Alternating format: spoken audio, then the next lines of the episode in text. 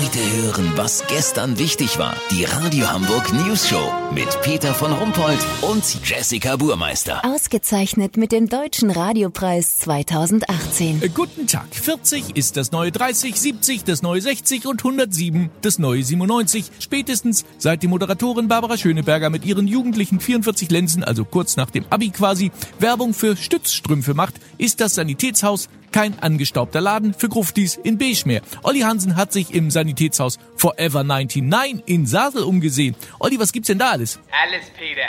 Bettpfannen, Einlagen, Desinfektionsmittel und Krückstöcke. Aber eben in cool, in modern, in Hightech. Weißt wie ich mein? Äh, nee, was soll denn an einem Krückstock Hightech sein? Das sag ich dir. Der neue Walkmaster 400 von Grannytech hat ergonomisch geformte Handgriffe aus Carbon in Wurzelholzoptik Dazu einen eingebauten WLAN-Router und Opify ist vorinstalliert. Opify? Peter, Opify ist die Seniorenausgabe von Spotify. Über 35 Millionen deutsche Schlager und Wehrmachtslieder aus der guten alten Zeit. Mit über 130 Dezibel hören auch Schwerhörige die Beats per Bluetooth aus dem Krückstock direkt in die Lauschlappen. Auch die Rollatoren sind in der Zukunft angekommen. Das Modell Slow and Dirty von Your Last Drive hat Xenon-Scheinwerfer, zuschaltbaren Allradantrieb, einen Einkaufsassistenten mit Kleingeldzähler und Rückfahrkamera. Dazu postet er mit seinem eingebauten Smartphone automatisch Bilder vom Extrem Aqua Jogging auf Instagram. Wie geil ist das denn bitte?